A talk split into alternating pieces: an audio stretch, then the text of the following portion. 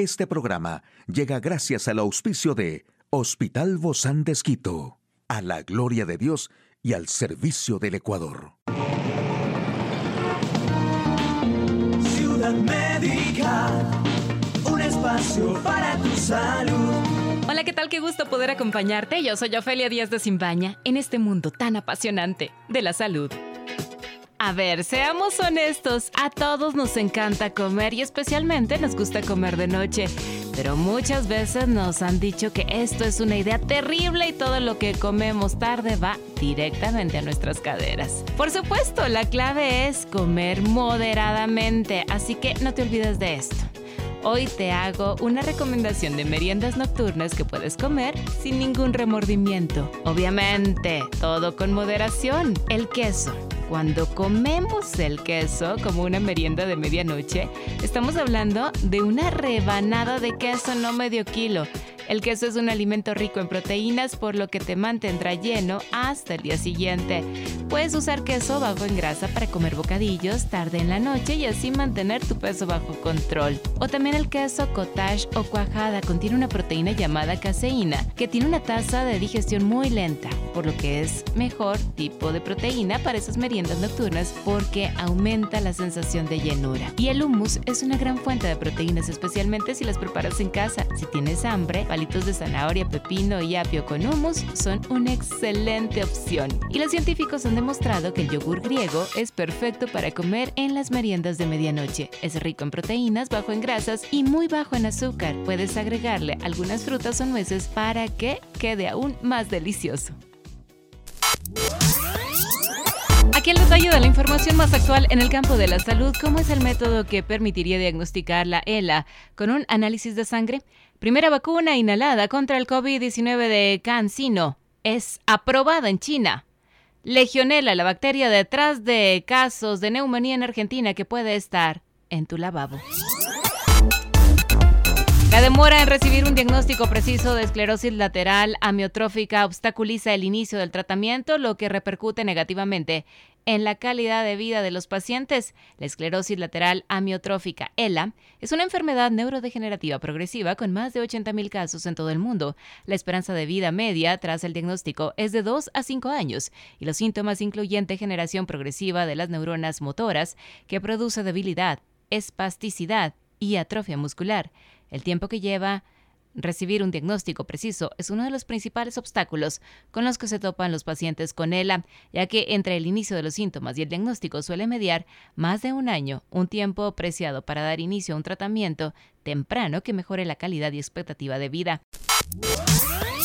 Y bueno, China se convirtió en el primer país en aprobar una versión inhalada sin agujas de una vacuna contra el COVID-19 fabricada por CanSino Biologics, con sede en Tianjin, lo que elevó las acciones de la compañía hasta un 14.6%. En estos días, en Hong Kong, la Administración Nacional de Productos Médicos de China aprobó el AD5N COB de CanSino para uso de emergencia como vacuna de refuerzo, Así lo dijo la compañía en un comunicado de la Bolsa de Valores de Hong Kong. Las empresas están investigando el desarrollo de versiones inhaladas de vacunas para estimular los anticuerpos en los tejidos nasales y de las vías respiratorias para defenderse contra el coronavirus. No requieren agujas y pueden autoadministrarse, lo que amplía su atractivo para las personas que dudan en vacunarse y alivia potencialmente la presión sobre los recursos de atención médica. Y expertos en salud explican que la legionela puede provocar dos enfermedades distintas, mismas que han sido responsables de la muerte de cuatro personas por neumonía en Argentina. Autoridades de salud en Argentina confirmaron que los casos de neumonía reportados en 11 personas que tuvieron contacto con una clínica médica privada en la ciudad de Tucumán están relacionados con una bacteria llamada legionela, misma que es responsable de dos enfermedades de riesgo. La partícula de la legionela genera dos padecimientos, la enfermedad del legionario y la fiebre de Pontiac. El descubrimiento de la legionela se remonta a 1976 entre personas que fueron a una convención de la Legión Americana en Filadelfia y de ahí el nombre de la enfermedad del legionario.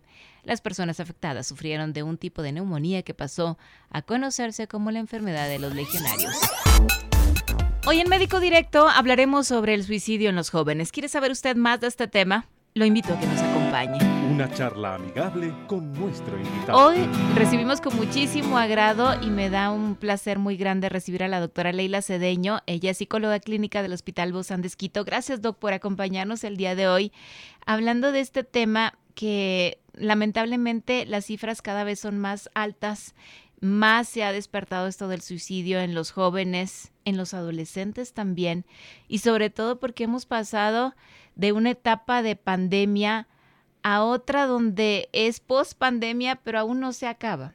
Y, y, estas temporadas difíciles continúan en muchas familias, en muchas vidas y en muchos adolescentes y jóvenes. Claro que sí. Eh, tomemos en cuenta que el proceso de pandemia generó un estado de aislamiento y muchos adolescentes y jóvenes, bueno, y personas de todas las edades generaron estados de trastornos de eh, sueño, problemas en su estado anímico, se limitaron sus vidas completamente. Entonces, ahora que nuestros adolescentes y jóvenes tienen que salir al mundo nuevamente a afrontar, especialmente en, los adolescentes nos encontramos que hay etapas en las cuales no, no desarrollaron sus habilidades sociales de afrontamiento y están desarrollándolo en este momento la inclusión al grupo de pares, la habilidad social de poder ingresar al grupo, cómo interrelaciono con un grupo de personas que no he visto, que no conozco, no, no me he acostumbrado a hablar en público. Entonces, todo este tipo de eventos hace que el adolescente se sienta en este momento que está volviendo a retomar clases presenciales, a mejor angustiado, preocupado, triste, con incertidumbre, temeroso, cuando esto sucede, Doc, ¿por qué, ¿por qué empiezan a tomar esa decisión que se inmersa en la mente? Empieza en la mente, ¿no? No es que, o si hay estos momentos impulsivos que el joven llegue a tomar. A ver, tenemos que tener dos, dos procesos claramente. Claro, cuando hablamos de, procesos de suicidio, muchas veces en los adolescentes y jóvenes eh, o en personas en términos generales es, pero ¿qué pasó? Si estuvimos ayer conversando, si estuvimos este fin de semana todos en la playa y yo lo vi bien, yo la vi bien, ¿qué sucedió? ¿En qué momento? Entonces, hay un proceso en el cual la persona el familiar tiene un proceso de desconcierto completo en este estado aparentemente estable anímicamente de la persona. Entonces tenemos dos procesos. Uno donde se va viendo cómo hay un proceso depresivo progresivo que se va alargando, que va aumentando en síntomas, que va creciendo y que se puede ver cómo el paciente pasa de un proceso depresivo leve a un proceso depresivo moderado, a un proceso depresivo grave. Ese lo podemos ver progresivamente porque está triste, porque llora mucho, porque se aísla, porque a lo mejor baja el consumo de alimentos, porque baja peso, porque tiene problemas del sueño, porque comienza a aislarse social y familiarmente. Los vamos viendo los síntomas, pero hay un proceso diferente, que son los procesos que son abruptos. Entonces, cuando la persona tiene un evento eh, que desborda su, su, capacidad, su umbral de tolerancia, pueden haber también procesos de autolíticos donde la persona se siente que no hay una solución, la muerte de un familiar, una enfermedad catastrófica, la pérdida del año, la ruptura de una relación amorosa, entonces es la, la, discusión con sus amigos. Entonces, ¿por qué? Porque los adolescentes, bien los jóvenes, están aprendiendo recién a lidiar con todo este tipo de eventos. Entonces, el primer amor o el saber que perdió el año o el pensar que sus padres le van a castigar pueden generar reacciones abruptas e impulsivas, donde no vamos a ver una situación previa como en una depresión, pero sí implica que va a tener a lo mejor un, un pensamiento donde se desborda, siente que ya no hay una solución y piensa que el suicidio, el autoeliminarse, va a ser la solución a sus problemas.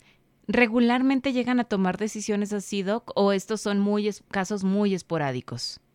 Es realmente alta. La, la última información que nosotros tenemos de la, em, de la Organización Mundial de la Salud, tenemos que tomar en cuenta que hablamos de unos 700 mil suicidios reportados. Los suicidios, pero no está eh, es estipulado la cantidad de intentos autolíticos. Entonces, nosotros no podemos minimizar un intento. Cuando usted tiene un familiar, un conocido que ya tuvo un intento, por favor, no lo minimicen, no diga, ay, como que estaba manipulando, como que quiere llamar la atención. No, porque implica que lo va a volver a hacer. Ya ese intento es un foco rojo que tiene que llamar un, un proceso que algo está pasando en la vida emocional de este ser humano, de este niño, de este joven, de este adolescente, que está atormentando su ser. Entonces, en ese momento tenemos que acudir a un proceso de tratamiento en salud mental y según los síntomas que encuentren los profesionales, será un tratamiento solamente con psicología o será un tratamiento mixto psicología-psiquiatría. Cuando esto sucede, Doc, regularmente, en la mayoría de los casos, ¿no? Hay una asociación entre depresión y ansiedad. E, es decir, esta pandemia em, se aceleró mucho este proceso de ansiedad que a lo mejor las personas o no teníamos o teníamos en medidas muy limitadas, pero aceleró, fue un brinco. Entonces, esta ansiedad que se ha producido, efecto de la pandemia o de la pospandemia, va muy ligado con esta depresión y por lo tanto después con un suicidio? Claro, o sea, nosotros no podemos evaluar las cosas por separado, nosotros somos un mundo interno. Habrá personas que tengan un proceso solo depresivo, habrá personas que tengan un proceso solamente ansioso, pero hay un grupo de personas que fluctúan emociones y sentimientos entre los síntomas ansiosos y depresivos. Por eso es importante que independientemente que tengamos o no tengamos ya un proceso de limitación en, nuestra capacidad de autocuidado. ¿Por qué? Porque el suicidio es justamente este proceso donde yo transgredo mi instinto de preservación donde yo siento que no puedo cuidar de mí, siento que mi solución a mi problema, el que sea, va a ser el autoeliminarme porque ya no voy a sufrir, ya no voy a pensar, ya no voy a sentir. Sí, o sea, hay, una, hay un proceso larvado dentro de mí. Entonces, la pandemia y la pospandemia fue la incubadora perfecta para muchos trastornos emocionales. Por el aislamiento, por nosotros somos seres humanos eminentemente sociales. Entonces, aislados de nuestros círculos sociales, nuestras actividades, nuestra familia más cercana, evaluando y viviendo un proceso de pérdidas pérdidas de trabajo, pérdidas de matrimonio, pérdidas de vida. Entonces, todo se fue perdiendo y por eso se generan estos síntomas. En el caso específico de los jóvenes y de los adolescentes, asociado a que también están sufriendo problemas hormonales, dicho, eh, ya propios de, la, de los cambios, ¿no? De, de las etapas de crecimiento, pues se junta, es como un, una explosión de, de sentimientos que todas estas pérdidas, muchas, muchos familiares adultos evaluaron y dijeron, no, es que es muy pequeño, es que como le digo, y tratando de protegerle, y a veces es como que solamente hablaban la información entre los adultos, no los incluían a los, a los niños, a los docentes, a los jóvenes, no, incluyanlos, ellos tienen que vivir los procesos, ellos tienen que ir, así como nosotros los adultos vamos poco a poco informándonos de que a lo mejor un familiar está mal, parece que está mejor, pero luego se agravó, vamos a esperar a ver qué pasa. Entonces es lo mismo, no, no, no el cuidar o el proteger no es eh, excluir o evitar información, el cuidar y proteger es incluirlos para irlos guiando en sus emociones y sentimientos y que vayan evaluando, están creciendo, que las emociones de tristeza, de enojo, de rabia, de impotencia, son parte de nosotros, no las vamos a eliminar, tienen que aprender a canalizarlas. Esta conducta suicida de la que nosotros estamos hablando el día de hoy, ¿es una manipulación para conseguir algo, doctora? A ver, no le vamos a quitar la importancia al acto. La intención puede ser por un proceso de antecedentes depresivos o ansiosos, puede ser por un desbordamiento emocional o puede ser por una conducta manipuladora, pero no implica que el acto pierde relevancia vamos a trabajarlo. No nos sobreprotegemos, no nos aislamos. Hay muchas soluciones en la vida. Y regularmente es así. No siempre se soluciona a nuestra manera, pero Dios siempre tiene un plan en nuestra vida que de momento no lo entendemos, pero lo entenderemos más adelante. Muchísimas gracias, doctora Leila Cedeño, psicóloga clínica del Hospital Bozán de Esquito. A usted, amigo y amiga, a seguirnos cuidando, por favor. Hasta la próxima. Espacio para tu salud. Puedes escuchar de nuevo este programa en radio hcjb.org. Este programa llegó a usted gracias al gentil auspicio de Hospital Bozán de Esquito, a la gloria de Dios y al servicio del Ecuador.